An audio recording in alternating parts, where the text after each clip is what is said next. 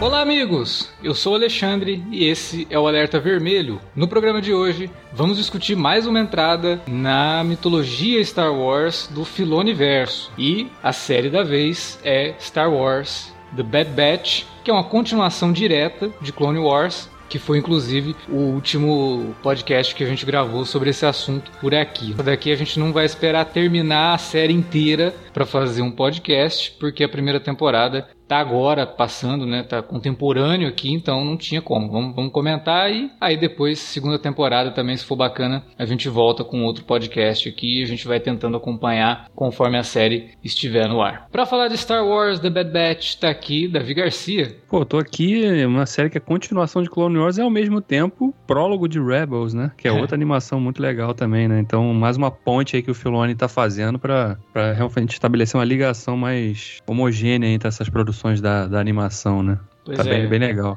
Lembrando que a gente já discutiu Rebels aqui, então se você não ouviu, dá uma procurada que você vai encontrar nosso alerta vermelho sobre Rebels. Para falar de The Bad Batch, tá aqui Felipe Pereira. Vou falar de a melhor animação a, a, a estrear nesse mês, né? Nesses meses aí de, no Disney Plus, depois de Droids, que é melhor. Chegou agora, né? A gente podia inclusive estar tá gravando um podcast sobre Droids, mas como. Ou vou te falar, eu vi, eu vi uns episódios, tem até o Boba Fett. E é dublado pelo Anthony Daniels, velho. É maneiríssimo. É, tipo, não é lembro. é maneiro. É eu... muito ruim, mas é maneiro. Cara, eu lembro de assistir Droids, eu devia ter, sei lá, uns 10 anos era legal. Eu acho que eu vi algum. Tinha um amigo meu que ele era fanático é, e tinha dinheiro, é, não é o Davi Garcia, mas ele comprava muito DVD na época que não era mídia morta ainda. E aí ele comprou o DVD de Droids, eu vi dois episódios e falei, não vou ver essa merda. E desisti, mas eu tô vendo agora porque eu sou um verme. Mas acho que mal banho é melhor do que, do que Droids, né? Ah. Não sei se é melhor do que Clone Wars porque tá, tá rolando ainda. Eu nem sei se foi renovado, quando. Foi, foi renovado. Pra quantas, pra quantas temporadas vão ser, mas até aqui nos ajudou o senhor. Bom, vamos lá, logo depois da vinhetinha, a gente volta para falar de Star Wars The Bad Batch.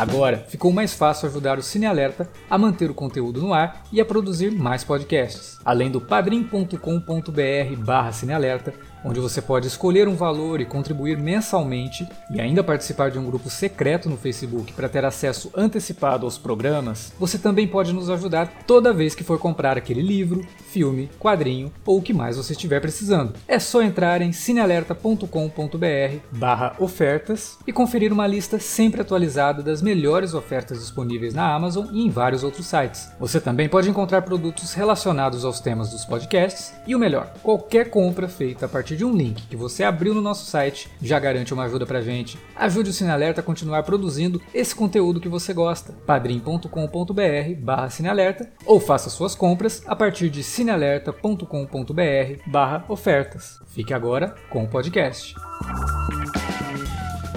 Antes de você começar a ouvir, um aviso. Esse programa tem spoilers, então se você nunca viu a série, assista, depois venha ouvir o podcast. Ou, se você não liga para spoilers, Continue escutando.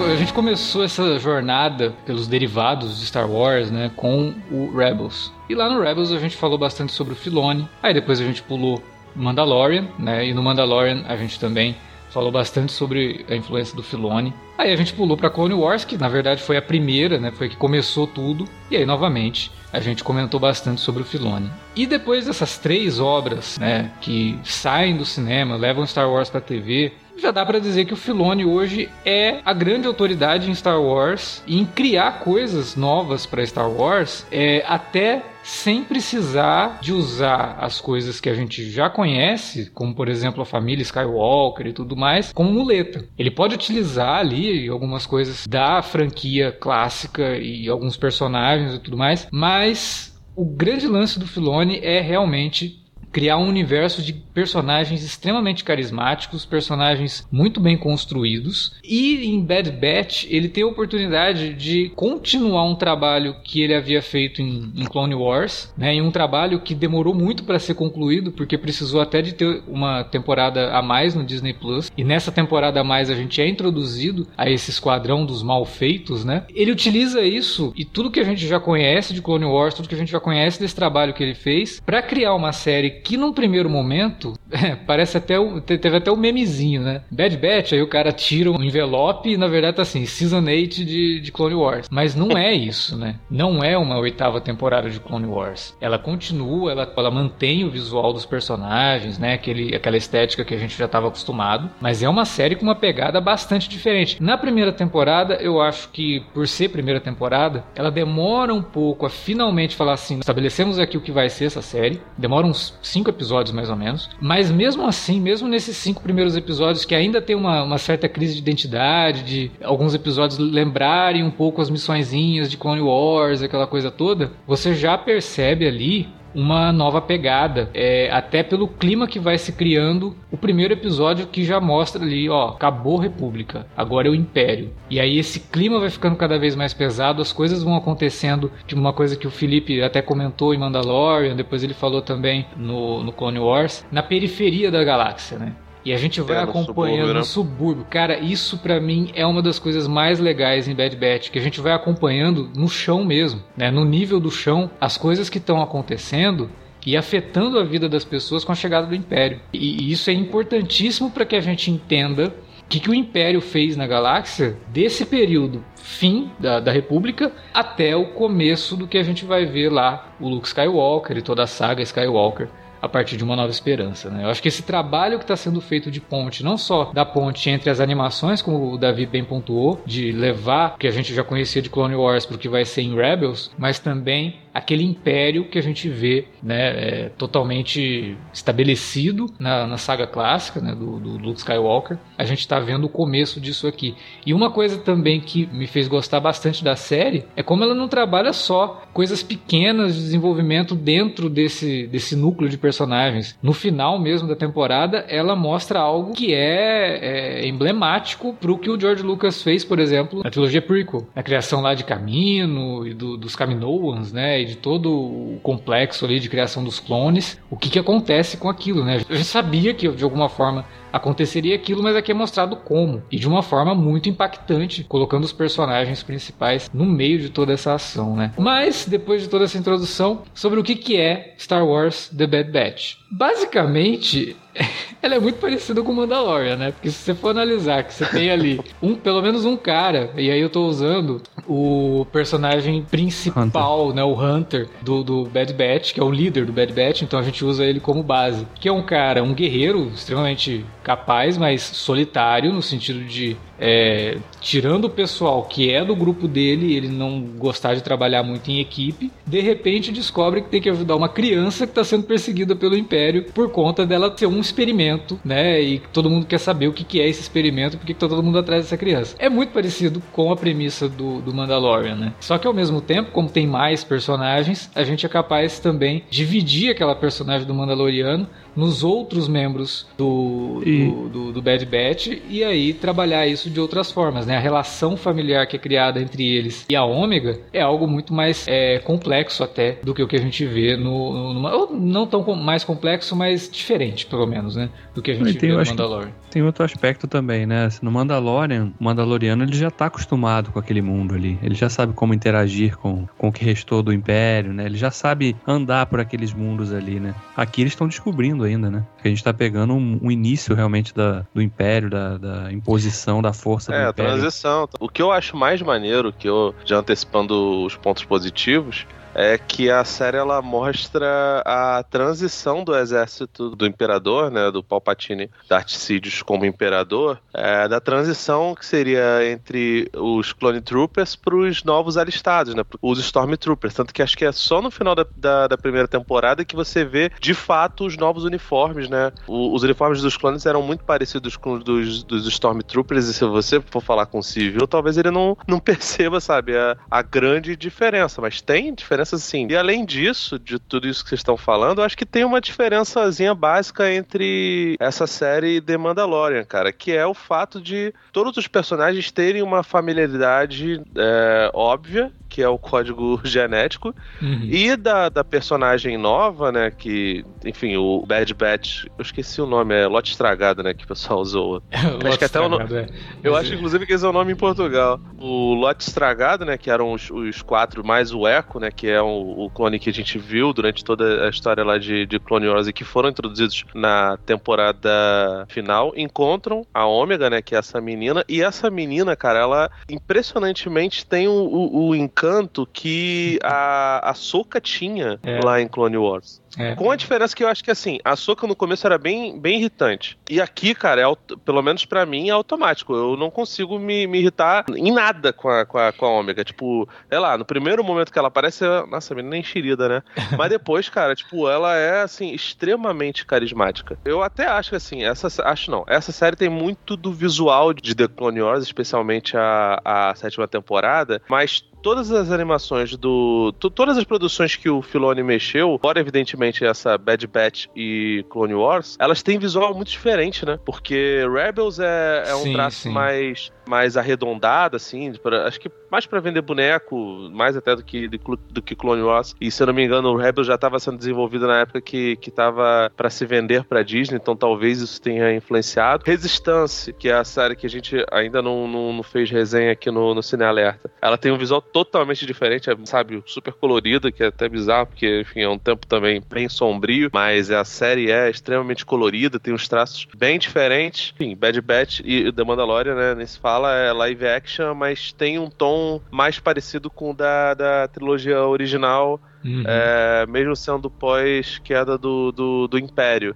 Então, são, são produtos tempos diferentes, de visual diferente e de, de clima diferente. E, e, cara, apesar de eu achar que essa série tem um começo tão trôpego quanto da temporada final de, de Clone Wars também, sabe? Tem uma barriga, eles demoram a achar identidade pra série, pro, pro roteiro. Eu acho que ela é bem diferente de, de, de Clone Wars, tá ligado? O, uhum. a dinâmica entre os personagens. Clone Wars era, era uma série muito mais abrangente, tinha muitos protagonistas. Aqui não, a gente tem um grupo menor, tem uma dinâmica própria e eles agem da, da, da forma deles. Tem um protagonista e um co-protagonista que acho que é o, o Crosshair que é um dos do, o sniper, né, do, do, do, do grupo, que são bem diferentes, é bem diferente ele e o, e o Hunter, a Ômega, que seria, sei lá, o terceiro protagonista também é, é diferente. E, e, e, todos os personagens são muito carismáticos, cara. Eu fiquei impressionado, assim, com, com, com o nível deles. É, o, o Clone Wars a gente até chegou a comentar, né, porque a série ela tinha uma característica quase como de antologia, porque você tinha arcos e aí é. terminava um arco e ia começar um outro arco que envolvia outros personagens, e aí voltava, né, com personagens de outros arcos e tal. Então tinha essa coisa mais de antologia mesmo. Só na última temporada, ah, na própria última temporada, na verdade, você tem três arcos que inclusive resgatam um arco extremamente chato da última da temporada, última temporada. nesse, né? Pois é. Você dizer, tem... na última não, na, da, da novíssima, né? Porque sempre tem, é... você sempre pode colocar e, e, não adianta, sempre que eu lembro de última temporada, eu lembro daquela última lá, a Sim. última de fato, né, que era Sim. a que, que mostra o Yoda encontrando o Qui-Gon. É. E aí você tem na, na, na, temporada mais recente de Clone Wars, vamos falar assim, mas vamos falar que é a última mesmo, porque não, não tem mais pra onde ir, né? Agora é realmente Bad Batch. Deus queira, sentido. né? Deus, é, Deus queira. Você tem ali três arcos que, embora os dois últimos arcos se conectem, eles se passam em momentos diferentes, né? A Ahsoka, ela não, não parte imediatamente pro, pro, pro arco do, do, do Darth Maul. Você vê que tem um tempinho ali. Então, aqui não. Em Bad Batch a gente tem uma trama corrida mesmo com os personagens, que de episódio em episódio a gente vai vendo o crescimento disso. Tem uma pequena pausa no episódio que apresenta uma personagem de Rebels, né, que é a Hera Syndulla, que é um episódio muito bacana, para mim é um dos pontos altos da, da, da, temporada, são os dois episódios da Hera. Primeiro porque o primeiro episódio com ela é um episódio dela. O Bad Batch aparece, né, os malfeitos aparecem como coadjuvantes totais. E no final, assim. No, na segunda parte desse arco é que a gente vai ver o Bad Batch vindo como os protagonistas mesmo. Mas no primeiro episódio, o protagonismo vai todo pra Hera. E, é, e aliás, introduziu também o Kanan, né? Logo no primeiro episódio da série, a gente vê ali um pequeno retcon Quer dizer, não é retcon porque não foi contado no, no, Rebels. Ele conta o que aconteceu no Rebels, mas não mostra. Aí tem um quadrinho do é, Kanan. Na real, na real é, é, o que o quadrinho que é, é, Kenan, o último Padawan, então. completamente desconsiderado. É, bicho, porque é isso, né, cara? A Disney fala, não, agora os livros e as é. paradas tudo Kenan, não sei o que, diferente do George Lucas. Não é, gente. Nada, nada fora audiovisual vai ser Canon, cara. E vou te falar. A única coisa que é Canon mesmo, que é utilizado, é o Darth Maul, filho da Tomir por enquanto. Não, mas, assim, mas dentro do porque... dentro não dentro da animação é citado os ah, acontecimentos. Sim, sim. Então assim, não, é, sim, ali, porque, beleza. Enfim, porque porque era para ser episódio. Se, se, se, o Kenan, é, não lembro se o Kenan o último é, Padawan era era parte do, dos rascunhos de uma das temporadas de Clone Wars, mas Filhos da Tomir de fato era. Então, tipo assim, pode ser que tenha a ver com isso também. Mas, cara, eu tenho certeza absoluta, se Han Solo tivesse dado certo e tem aparecido Darth Maul lá, eles já teriam, já teriam reticonado, cara. E, e a realidade é essa, gente. É canon, não é canon. e vai ficar isso mesmo. É, é, é, isso, gente. Vocês leram, gastaram seu dinheiro lá com a Panini, parabéns. É, com a Marvel, né, também. Normal, normal. Não vai, não vai ser a primeira, nem a segunda, nem a terceira vez que a gente foi otário com a, com, a, com, a, Disney, Marvel e Star Wars. Vocês compram 4K até hoje dessa porra, dessa trilogia clássica, cara. A vida inteira. Se bobear, tem até o 4K do, do, do, do Ameaça Fantasma. Eu não, não eu, eu não, colaboro mais. Não eu, eu, eu decidi não comprar enquanto não tiver a versão original dos filmes.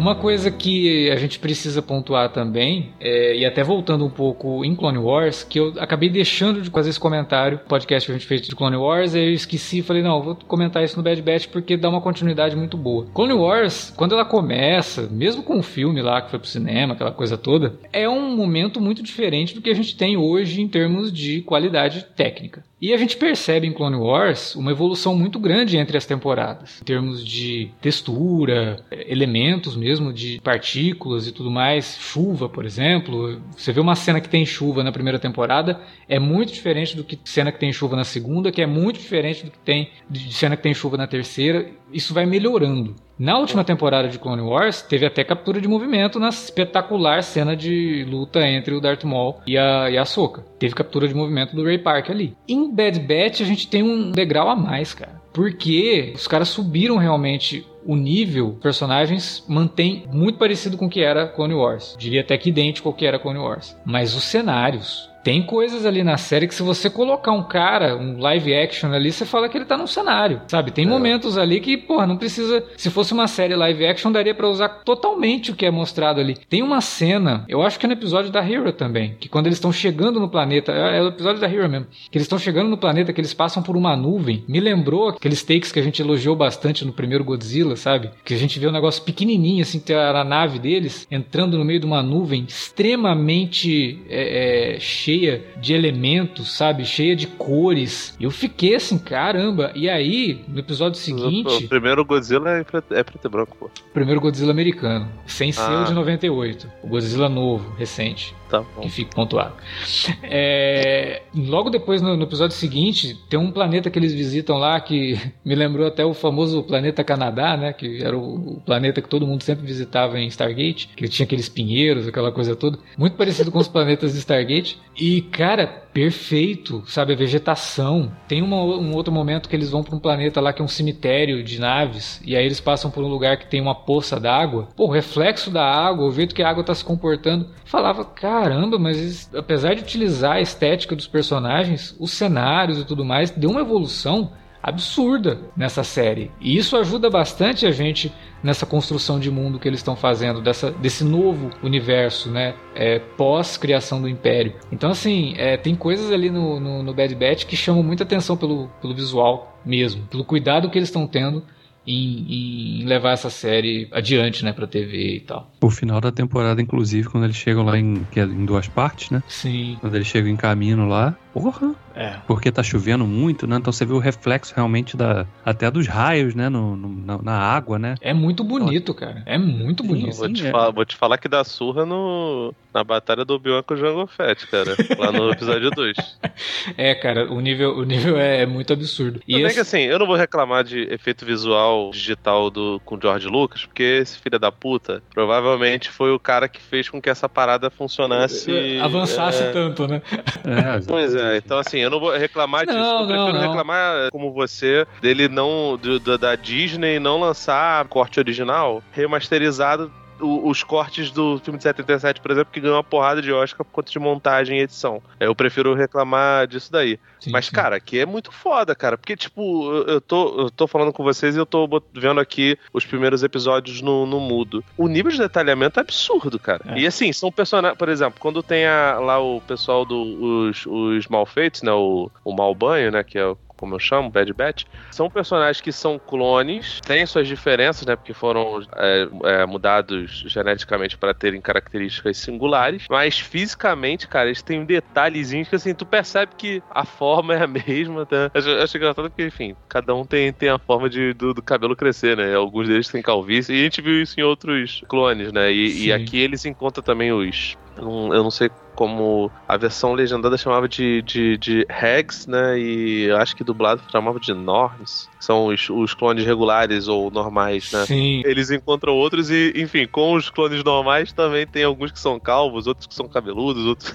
é bizarro. Mas, cara, o nível de detalhamento é foda, cara. Porque é evidente que você vai olhar o, ah, o Echo, ele não é um, um ator. E, inclusive, é bem diferente do, do, do pai do Aquaman, os personagens. Mas, cara, você vê que tem pequenas coisinhas assim as expressões são, são boas, é tipo, é realmente como se fosse uma, uma evolução do que a gente viu no, nos Toy Stories, né, cara? É, é tipo, muito bonito, cara. É, e, e, assim, se essas figuras humanas não são tão realistas, os cenários realmente são. E, e os uniformes dos, dos, dos, soldados, é tudo muito foda, cara. É. Não, e assim, você falou do Toy Story, né? Em Toy Story a gente foi acompanhando isso com continuações que saíam com um espaço longo de tempo e com outros filmes entre essas continuações que acabavam evoluindo para chegar naquilo, né? Aqui a gente está vendo numa série é, com episódios semanais feito para TV, né? Então, realmente chegou num nível muito, muito interessante de, de qualidade técnica que faz a gente acreditar que qualquer coisa é possível hoje. Independente de ah, é na TV é, ou é no nem, cinema. Você tendo. Nem queira, nem queira ver as figuras humanas de Toy Story, cara, porque é Vale da Estranheza. A, a, tô, a não, irmã do Andy, meu é. Deus. É.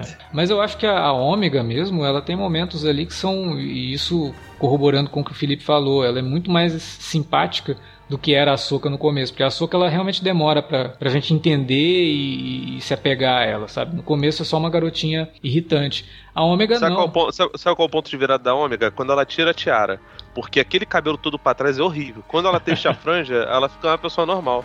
A Ômega tem toda a questão da inocência, dela não conhecer as coisas fora de caminho, né? Então tem toda a descoberta que ela vai fazendo, tudo para ela é maravilhoso, tudo para ela é novo, tudo é diferente, né? Isso é muito bem transmitido tanto na animação, pelas características da personagem, como pela dublagem da Michelle Yang, né, que é a dubladora original da, da Ômega, que faz um trabalho sensacional, assim, de voz com a, com a menina, sabe? É, você compra muito aquilo. É, e até puxando pra voz temoeira, né? aquele, aquele sotaque que ele tem ali da, da, Nova Zelândia e eu não sei de onde ele é, se ele é neozelandês ou se ele é australiano, mas pega um pouco daquele sotaque que passa para os clones e ela como é. E aí spoiler, né? Desculpa gente, mas a série já terminou já tem algumas semanas, né? Então, spoiler da série, a Ômega ela é um clone puro do Jango Fett, o que faz com que ela seja irmã do Boba Fett. Me pergunto para onde vai essa história e se isso vai encontrar com a série própria do Boba Fett, né? Isso é, isso é curioso também, porque eu, eu achava que ela era uma, uma, uma, clone criada há pouco tempo, quando a história começa, né? Uhum. E não, e no final da temporada a gente descobre que ela é mais velha do que os Bad Batches, inclusive. Né? Sim, né? porque como ela é um clone puro, ela não tem o gene lá de crescimento rápido, acelerado. Sim. Né? Ela, ela, tem, ela é igualzinha ao Boba Fett nesse sentido, né? O Boba Fett também não tem esse gene de crescimento acelerado, que foi a exigência que o Django tinha feito para poder doar o material genético. ele recebe o pagamento, mas ele fala, não, mas eu quero um para ser tipo meu filho, quero um clone é, sem alteração genética e vou criar ele como meu filho. E a Ômega é mais ou menos isso, ela é, quer dizer, ela é isso, só que uma garota. Eu, eu tô bem curioso para saber para onde que vai isso, cara. Fora toda a questão deles é, ao longo desses 16 episódios, eles meio que indicarem que ela tem alguma coisa com a força, talvez, né? É. Até. Tem algumas, algumas coisinhas que ela fala para os personagens, como se ela estivesse sentindo o que tá vindo dele, sabe? Ela, logo no primeiro episódio que ela encontra o Crosshair mesmo, ela fala para ele o que você. Antes de todo mundo saber que ele ia trair a galera, ela fala: Não é sua culpa. Eu consigo entender, eu entendo isso, não é sua culpa. Você fala, mas o que ela tá falando? Ela pressentiu. Ah, mas, é, mas, é, mas aí eu não acho que é uma questão de, de, de pressentir. Ela estudou os códigos dos, dos clones todos. Ela era estudiosa do, do trabalho dos caminoanos, né? Então, tipo assim, de certa forma, ela, ela além de ser uma cientista, ela ainda tem o lance de ela saber que ela é fruto dessas, dessas experiências. Então, naturalmente, ela tem uma, uma simpatia e uma empatia grande pelos, pelos clones. É. Então, assim, é, se, se, ela olha para ele, pode ser que lá no futuro, eu, eu sinceramente espero que não. Que acho isso se, é, sempre cagado pra caramba. É, ficar, sabe, ah, velho, o maneiro do, do, dos trabalhos do, do Filoni é que ele não exagera. Ele não precisa fazer como fez o, a galera lá da. Esqueci o nome da, da, da, da produtora da Lucasfilm que é, comandou. É, essa jovem. Ele não precisa ficar pelando, ah, nossa, o Palpatine tá voltando, não sei o que. Tipo, enfim, embora. Na verdade, ele tá até, criando, ele tá criando amarrações pra falar dessa cagada, né? Pra justificar, né? pois é. Olha, gente, é, a, sei, a ideia eu... no início era até boa, mas aí depois o produto final foi uma merda. Mas aí, não, assim... na verdade ele tá assim, porra, vocês fizeram uma cagada lá que não tem menor cabimento, né? Vou, vou tentar amarrar e dar uma explicação de onde surgiu o lance do clone do Palpatine, porque tudo bem, ah, lá na literatura expandida do Star Wars, você fala enquanto tá, mas isso daí não, não conta, né? Não, não então... Não, não, não, não, não vai ler. Até porque depois eles vão, vão refazer, né? Não, mas vão, é, eu tô falando. Obi-Wan vão refazer a porra do, do Darth Maul, aí vão, vão contradizer a porra das animações do Filoni. Então, Acho que tipo não, assim... né? O Filoni tá envolvido com o Obi-Wan, não sei se ele ah, vai fazer isso, cara. Sei lá. Cara. Não, não, não sei. Não, a gente provavelmente o que a gente vai ver na série do Obi-Wan é a recriação daquele encontro, né? Que a gente já viu em Rebels, então. É, tomara. Se for, eu quero muito ver o, o Ian McGregor. Ou não também, né? Ou não também. A gente nem vai ver o Obi-Wan chegando naquele estágio não, pré. Eu acho que não, Eu acho que Sabe não. Sabe qual é o lance? O, o Filoni, ele pegou uma batata quente na mão que era consertar as cagadas que o George Lucas fez. Só que ele teve tempo para poder ficar refletindo sobre isso e, assim, ele foi fazendo bem aos pouquinhos. A missão dele não era, olha, faça aí o negócio. Não, era, olha, mantém a parada viva aí, porque a gente quer vender boneco. Vendeu os bonecos, deram sorte do cara ser um bom, um bom roteirista, um bom contador de histórias, e rolou. Agora, ele tá sendo obrigado. Tu vê que Resistência ele já ele meio que desistiu. Aparentemente é uma série que já morreu. Sim, morreu. É, e ele deve ter pensado, eu não vou mexer nessa porra, não. Que é, aí já é demais. Agora ele tá tendo que consertar coisas que o pessoal dos, dos filmes fizeram, e enfim, tá tudo é, parado a, a, essa altura do campeonato. E ele fica fazendo mini reboots, porque, por exemplo, eu já tinha visto várias versões do Tark, inclusive em filmes fora da trilogia clássica lá do, do, do Rogue One, onde ele é um boneco digital. Eu nunca tinha visto uma versão como essa daqui que ele tem mau colchão. O Tarkin do, do Bad Batch, ele malhou coxa com a Graciane Barbosa. Não, pô, é aquelas calças de, de, de, é, de safari. Que Saruhel? É muito bizarro, é cara. Esse Hammer, cara, que nervoso que deu, né? Que, pior que assim, pega atrás dele, né? Um, um plano de detalhe agressivo. É, que ele fica de frente, né? E fica aquele negócio, parece que ele tá com um bundão, mas não é, é por causa da, da calça, o formato não da é calça. Não é bundão, não é bundão, é colchão. Cara, vocês estavam falando do trabalho lá da, da atriz que faz a Omega, né? E ajuda muito, né? O trabalho de caracterização dela, com trabalhar os aspectos da empatia que ela desenvolve muito, né? Não só do início ali com os quatro com quem ela mais interage, mas com o próprio Crosshair depois, né? Uhum. Até no final, quando ela ela tinha tudo ali, teoricamente, pra, ah, se fode aí, né? Já te demos todas as chances e você continua ainda aí querendo pro lado do Império. É um trabalho magnífico, realmente, dessa atriz, e assim como a gente não pode deixar de destacar o trabalho do D. Bradley Baker, porque se em Clone Wars o cara tinha um trabalho já muito foda, que ele conseguia realmente diferenciar os clones, né, a voz dos clones ali, o Rex que aparecia muito, né, interagindo com Obi-Wan e com o Anakin. Ele né, tinha realmente essa coisa de interagir com outros atores. Aqui não, é ele interagindo com ele mesmo, sei lá, 80, 90% do tempo. Então é um trabalho muito mais complexo. Aqui as vozes são muito mais diferentes, né? E não é só mudar uma voz, é, é realmente trazer uma doçura numa, numa voz, né? Por exemplo, quando a gente tá vendo o Wrecker ali, que ele é o, o bobão, né?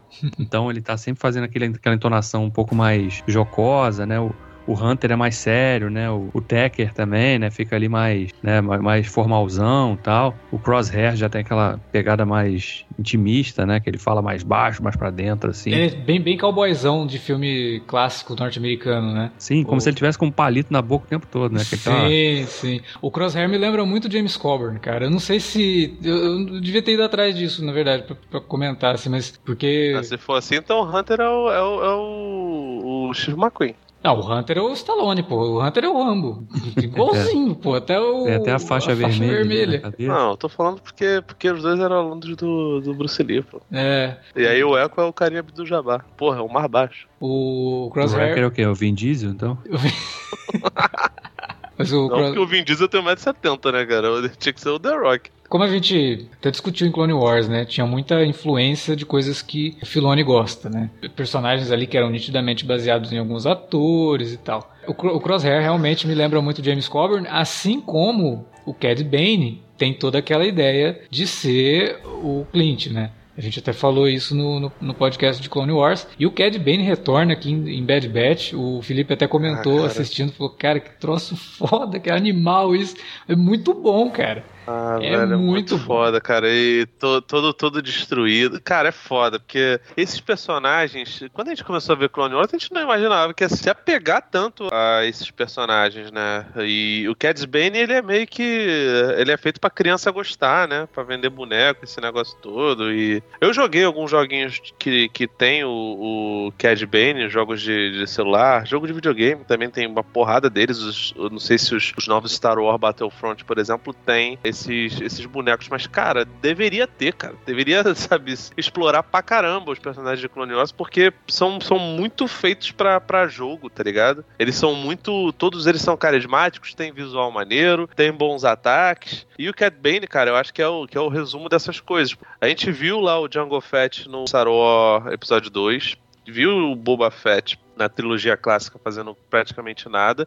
E agora vi o Mandalorian, né? Que, que explora muita coisa das guildas, né? Dos, dos caçadores de, de, de, de, recompensa. Mas Clone Wars foi o, foi o palco perfeito para esses personagens todos, né, cara? Sim. E acho que o Cad Bane é o maior dos criados para Clone Wars, né? Você vê que tem, tem o Borsk que aparece, tem o Dengar que aparece, são personagens que foram introduzidos lá no, no, no, no Império Contra-Ataca. Tem missões com o Boba Fett, né? O Boba Fett também aparece em The Mandalorian. Mas o Cad Bane é o personagem, é, é o melhor dos, dos, dos caras criados para Clone Wars.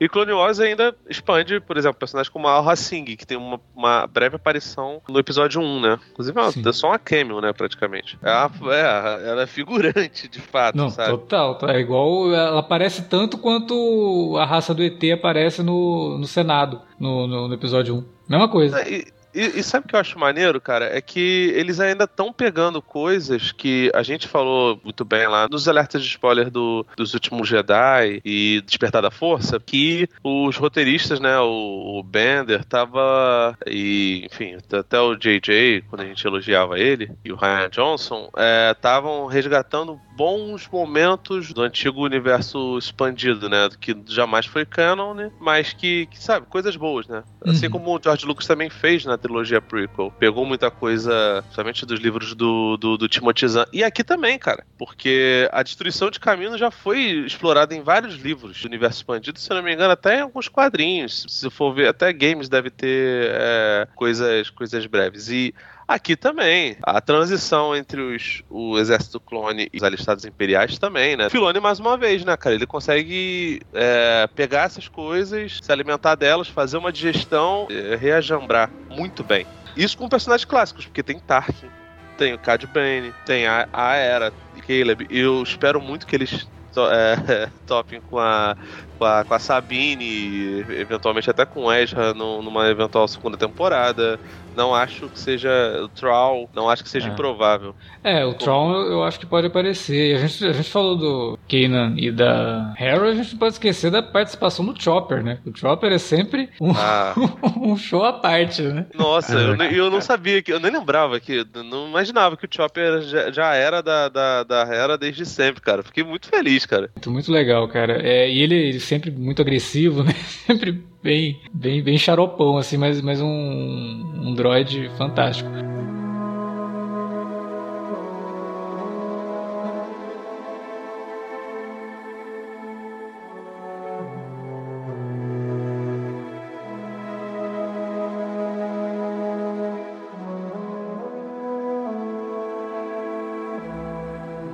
Também, né, falando nessa questão dos personagens, teve a Ming-Na Wen dublando a Fennec Shand, né, que é uma personagem que foi introduzida no Mandalorian, e também, de novo, me pergunto se isso também não é um aceno pro que pode ser a série do Boba Fett, porque a Fennec, ela tá junto do Boba Fett no, no, no período do Mandalorian. Ela se tornou parceira dele. E ela conheceu parece... a, a Ômega. Me né? parece muito mais ser mais uma bandeira que o Filoni tá levantando dizendo, olha, enquanto eu estiver comandando esse, esse universo aqui expandido, dentre entre trilogias e mergulhando um pouco mais no cânone desse universo, vocês vão ver personagens tanto nas animações quanto no live action Sim. aparecendo aqui e acolá. Então, Sim. um personagem que é introduzido no live action pode aparecer na animação e vice-versa, né? É, não, já estão é até falando, inclusive, que a série do Boba Fett pode trazer a versão live action do Cad Bane. Já surgiu esse, esse rumor sim. aí, né? É, assim como a série da Soca deve trazer ah, o... Sim, sim. Né, os personagens que a gente viu em Rebels lá, pelo menos alguns deles, né? É. Então. O foda vai ser achar um ator azul, né, cara? É... E, aliás, dois, né? Porque vai ter o do Cad Bane e vai ter que ter um do Troll. Exatamente. Isso aí pode dar uma complicada, pode atrasar um pouquinho a série, mas não sei. Pode ser que eles consigam encontrar dois atores azuis, talvez dois irmãos, né? Que não se pareçam tanto que possam pode aí. Ser fazer. Agora, uma a, outra. A maquiagem, Alex, tá aí pra fazer, fazer milagre. Pode tirar o nariz, né? Se o cara for azul, já só tirar o nariz já vira o Kelly Bane. Mas é... tem o David Cross, né? O David Cross já tem experiência com isso. Ele pode. Assumir um dos dois papéis aí, de repente. A gente teve o Sol Guerreira também aparecendo logo no comecinho, né? Mostrando uhum. ali a, a, criação da Aliança Rebelde, né? O, ainda longe de ser a, a fagulha que dá o início, que a gente vê em Rebels, mas já acendendo um pouquinho ali para dar início à revolução, ao, ao, Aliança Rebelde mesmo. Então tem o Sol Guerreira já mais puxado para o visual do Sol Guerreira pós Rogue One, né? Até falando um pouco com a voz bem parecida com a do, do último Rei da Escócia, do Force Whitaker. Então, essas, essas pequenas ligações. Ah, e uma outra coisa, né? Essa questão que a gente está falando de personagens da série de live action aparecer na animação e personagens da animação que pode aparecer no, no, no live action. E aí o Felipe falou: ah, o, o Filone pega essas coisas aí das séries, do universo expandido, entre os episódios, a gente não pode esquecer que o Filone agora ele vai cuidar de tudo, né? Ele vai estar envolvido, inclusive, com as produções para cinema. Então, é o momento dele brincar mais, assim, ter mais liberdade dentro desse universo aí e até colocar coisas que ele está criando nas séries, o que ele já criou, para talvez aparecer também no cinema, né? É, vamos ver o que, que ele, nessa posição de comando aí, que é uma posição que não é tão alta como a do Kevin Feige na Marvel, mas que lembra um pouco a posição do Kevin Feige no sentido de delinear o que, que vai ser ser Star Wars daqui para frente também no cinema. Né? Tomara que o Filoni consiga dar conta de tudo isso e com a mesma capacidade que ele tem feito na TV, porque realmente Bad Batch é uma série muito bacana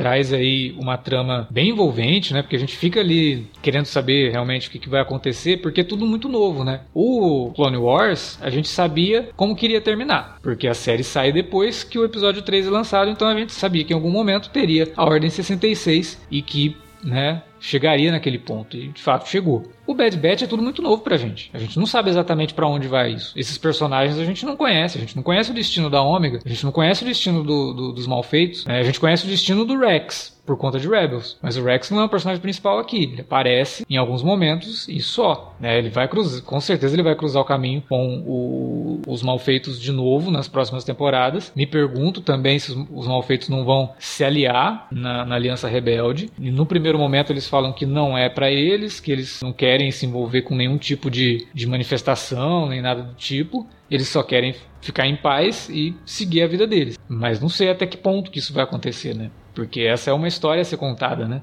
O momento que o cara só quer viver a vida dele em paz, aí de repente o Império dá um pé na bunda dele ele percebe que ele precisa se mexer, porque não é só a vida dele que está sendo afetada, é a vida das outras pessoas que estão em volta também. Né? E a gente sabe que, pelo que foi construído, principalmente do Hunter, ele não é um cara que pensa só nele. Né? Ele pensa no coletivo, que ele fala: é, não vou simplesmente seguir uma ordem de matar uma pessoa sem eu saber porque eu estou matando essa pessoa. Não é porque eu sou um soldado que eu tenho que seguir cegamente o que estão mandando eu fazer. E é onde dá o estopim para eles se rebelarem contra a Ordem 66. Né?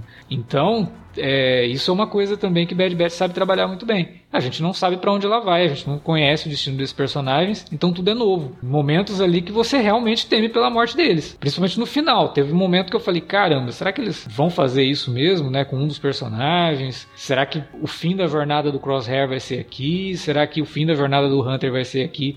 E aí depois vai ter alguma coisa na segunda temporada com outro personagem? Porque você não sabe, né? É, ela não ela é imprevisível nesse sentido. Isso é muito bom é, para quem está assistindo. Por mais que Clone Wars soube mexer com isso, ah, você sabe o que vai acontecer no fim, mas você não sabe o que aconteceu no meio. Então vamos trabalhar aqui, desenvolver esses personagens e tal. Fez muito bem, claro, mas aqui é uma situação bem diferente. Né? A gente sabe que o, a gente sabe a situação do Império, mas a gente não sabe a situação dos protagonistas aqui.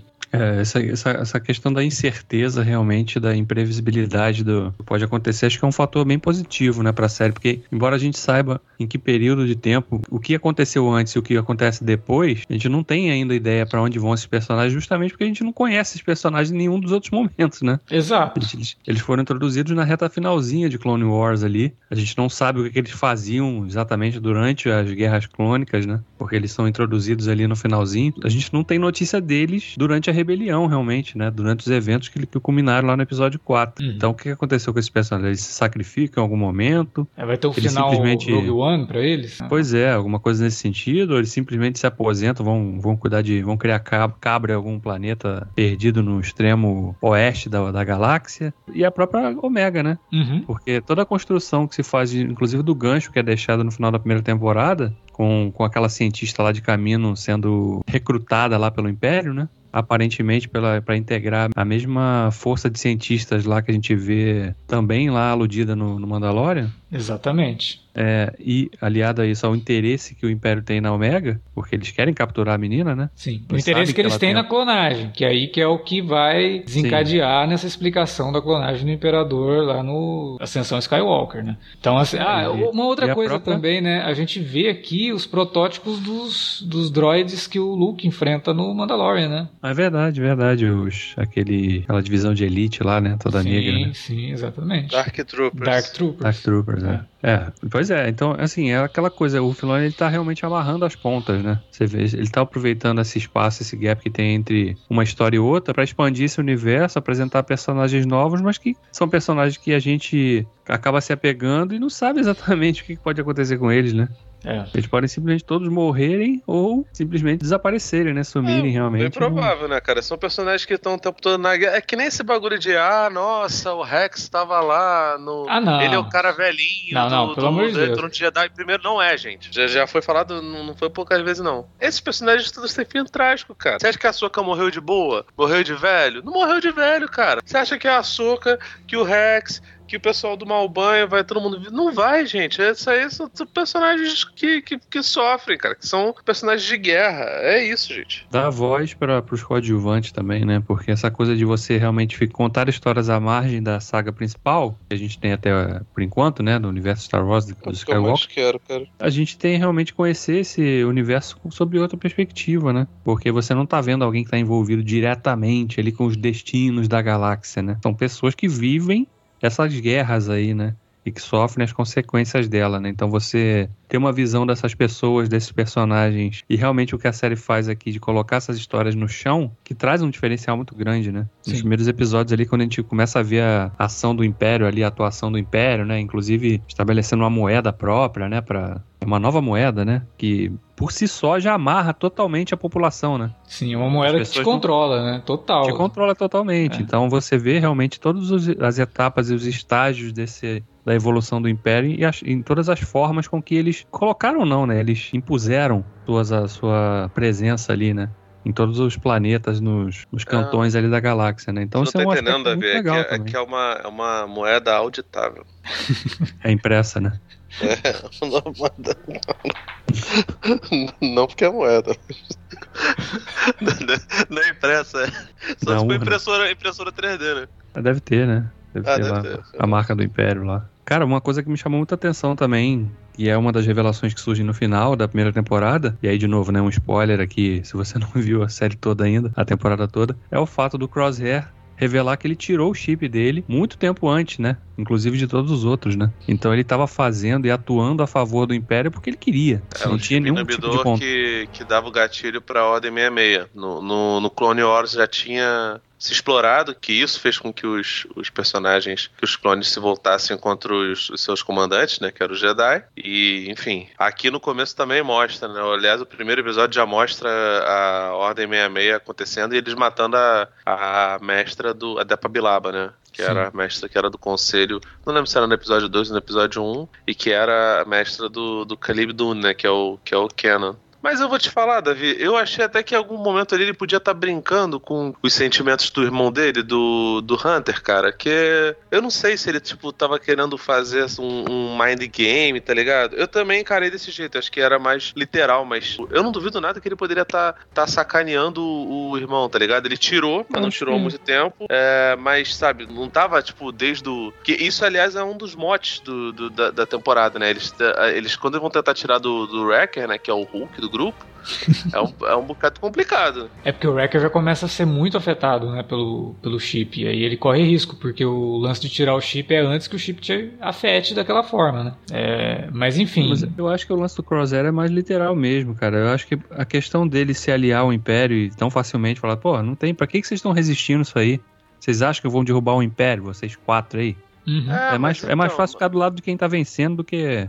É, acho que é mais- a visão mas dele é a, ma- mais por a aí. máquina, a máquina maximiza o que tá dentro do, do chip, não maximiza durante os episódios? se- é, tem uma cena lá que ele é colocado na máquina pra maximizar o chip, sim. Pois é, então, ou, ou, tipo assim, eles vão explicar depois que é, ele tava interpretando até aí, que eu acho difícil, porque, enfim, seria detectado lá que, olha, não tem nada aqui. Sim, sim. É, ou ele não. realmente estava mentindo, tá ligado? Por isso que eu, é essa cena da máquina que me fez pensar mais que, que ele tá brincando com os sentimentos do, do, do irmão. Falei assim, porra, você acha que isso realmente tá à minha frente? Não tá. É isso daqui. E ele tem poder de improviso, né, cara? Ele é um sujeito inteligente. Ele podia não ser o líder do grupo, nem ser o mais genial, porque o mais genial é o Tech de fato. É, É, mas no ele- momento que o Hunter tá fora, ele assumia a liderança. Ele era o tipo o segundo líder de fato. Tanto que tem uma, uma briga por liderança logo no começo. Então, mesmo que ele não fosse o líder, é, se o Hunter morresse, por exemplo, ele provavelmente assumiria como a, liderança do grupo. Ele é um dos mais É, é, inteligentes. É, é porque o lance dele tudo tem também uma questão do rancor que ele guarda, né? É, Por- pelos caras terem deixado ele pra trás, né? é. Tanto que no final ele fala assim: não, vou dar pra vocês uma, uma coisa que vocês não me deram, né? Uhum. Uma chance. É. Né? Então. Eu fiquei com também, medo de, de, de quererem impor uma redenção pra ele, sabe? Porque ele faz coisas bem ruins durante a, a temporada e, tipo, Sim. já não chega o Kylo Ren ter matado o pai e no final vão redimir o cara com um beijo aqui na personagem.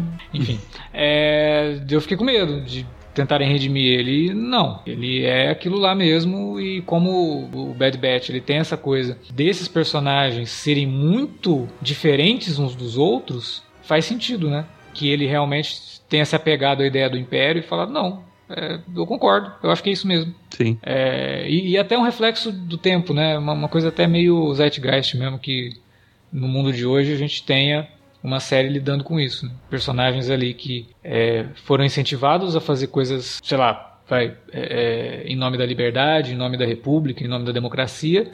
De repente um deles pega e fala, não, eu acho que a ditadura que tá certa. Né? Então, ah, cara, vamos ser sinceros um também. reflexo, Olha só, né? os, os clones eles viraram a tropa do, do- dos imperiais. O chip inibidor ele serviu pra Ordem 66, mas eles poderiam ter depois, sabe? Ele não faz, não torna todos automaticamente pessoas ruins. A maioria Não, mas a, a partir do momento, a partir do momento que dá a ordem 66 lá, eles têm aquela coisa do bons soldados seguem ordens. né? É, no. É Então, meio. tem um controle- é Constante, Constantinopla, né? Do. Esqueci o nome do. É, e também Teoria da do conspiração, né? isso e também do soldado invernal, né? É, Infernal. é que tem o lance da Hydra lá, de falar as palavras, e aí o I'm ready to comply, né? Tô pronto para obedecer. Então é isso. Basicamente, o chip não é só pra Ordem 66. É para realmente fazer com que eles obedecessem cegamente. É, tipo, né? é, é um gatilho para perder o livre-arbítrio, né? É, e como eles eram tratados como números, né? Por mais que eles se identificavam com nomes e tal, mas eram tratados como números. Foram poucos os que realmente saíram da, ca da caixinha, né? O Rex mesmo, ele sai porque ele desenvolve uma ligação muito grande com os Jedi, com a Ahsoka, por exemplo. Né? Que aí a gente vê um, um grande momento da, da, da, última temporada, que é o momento que o, o Rex percebe o que está acontecendo e fica naquela divisão de o que, que eu faço, né? Eu mato ela, eu sigo ordem, eu o que, que eu faço aqui? Né? Então o, o, Rex ele é o cara que sai disso por conta do envolvimento que ele tem com as outras pessoas que não são clones. Né? Mas, então, ali... mas, esse, é, mas esse que eu tô falando. Para cada Rex, para cada Echo, para cada Hunter que fazem isso, tem dezenas de outros Nossa, milhares. Que... Eu não diria nem então, dezenas, tipo assim, milhares. o Crosshair, ele, desculpa, é, velho, ele é. tá. Ele, ele tá, tá dentro da fazendo estatística. O que, o que ele foi, o que ele foi programado e sei lá vi. É, é. Ele está dentro da estatística. Ele é, ele é pragmático, de certa forma, porque ele vê o que está acontecendo e vê que não adianta lutar contra aquilo. Não adianta, entre aspas, assim, né? na, na, cabeça dele.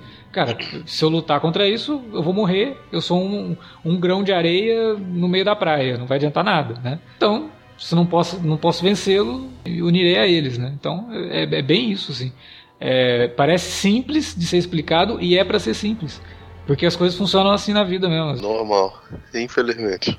Pois é. Um que não cede a esses encantos do lado negro é o Droid AZ, né? Nossa, é o AZ é maravilhoso, né, cara? Ele é capacidade muito... que, que esses caras têm de criar personagens carismáticos que são droids é foda, né, cara? Aliás, você tocou num assunto interessante, né? A questão do lado negro aí, da força e não sei o quê. De certa forma, a gente vê essa batalha de lado sombrio e lado da luz aqui, né? Com o Hunter e com o Crosshair. A discussão que eles têm no final da temporada é quase como um Jedi indo pro lado negro mesmo, né? Que é o momento que o Crosshair fala que não, eu tô sem o chip faz tempo e tudo que eu tô fazendo aqui é minha própria vontade. Eu quis, né? Que eu quis.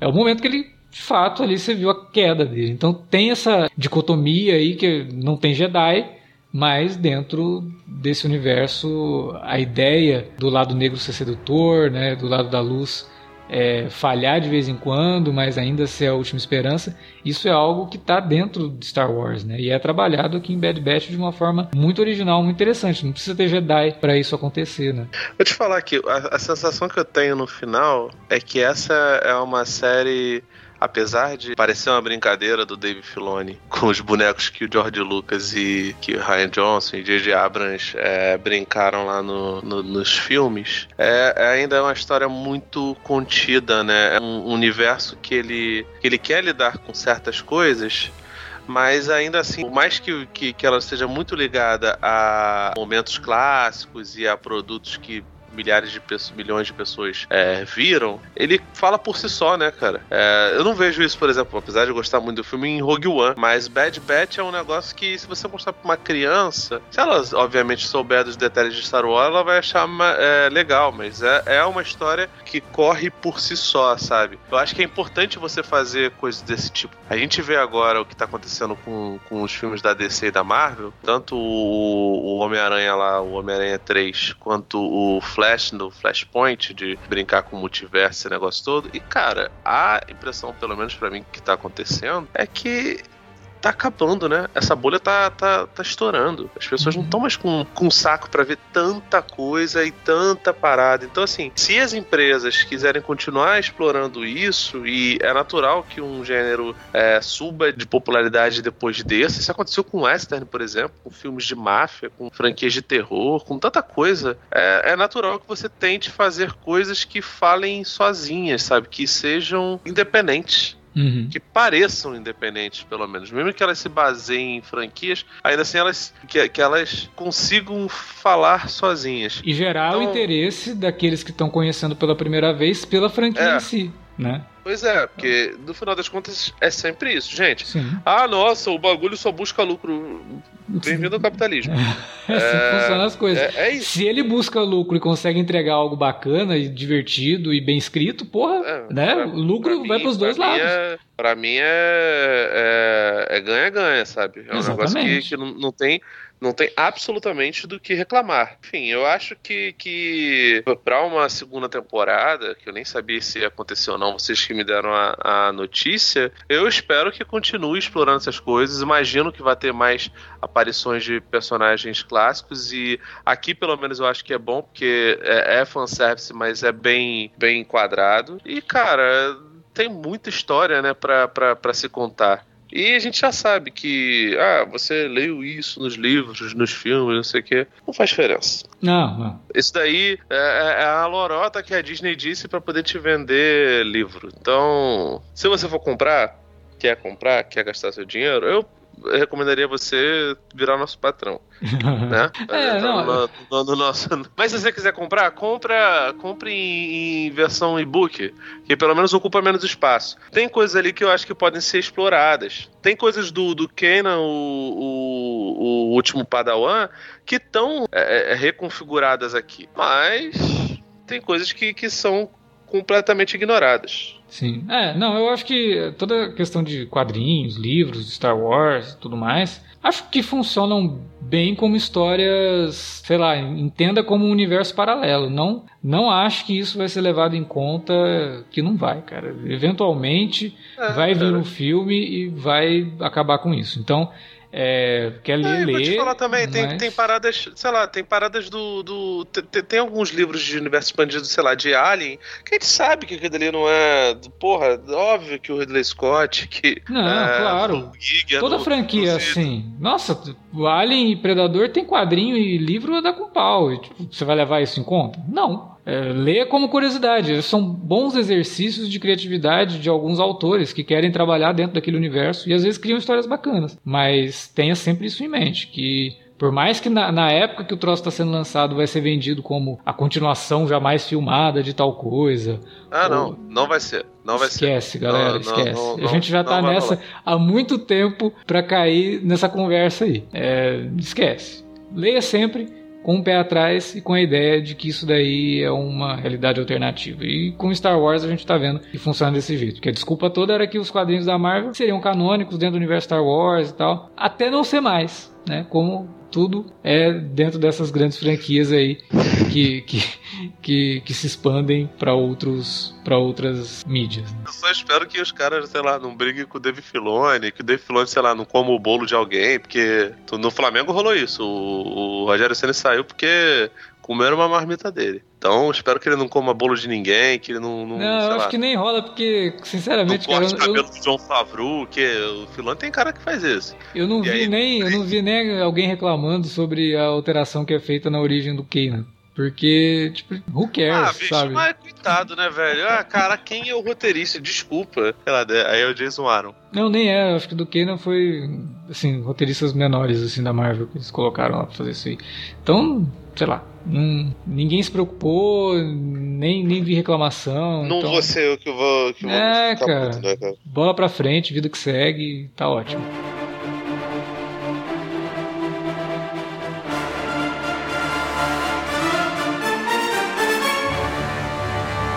Isso que a gente tinha pra falar sobre Bad Batch, nova série de Star Wars do Disney Plus, que tá aí confirmadíssima pra segunda temporada em 2022. E a gente quer saber de você, se assistiu a série, fala pra gente o que, que você achou dessa nova investida de Star Wars na TV. Fala pra gente nas redes sociais, facebook.com.br cinealerta ou arroba cinealerta no Twitter e utilize as redes também para divulgar nosso conteúdo. Você também pode falar com a gente lá na área de comentários no nosso site. Daqui 15 dias a gente volta com mais Alerta Vermelho. Valeu pela audiência. Até a próxima.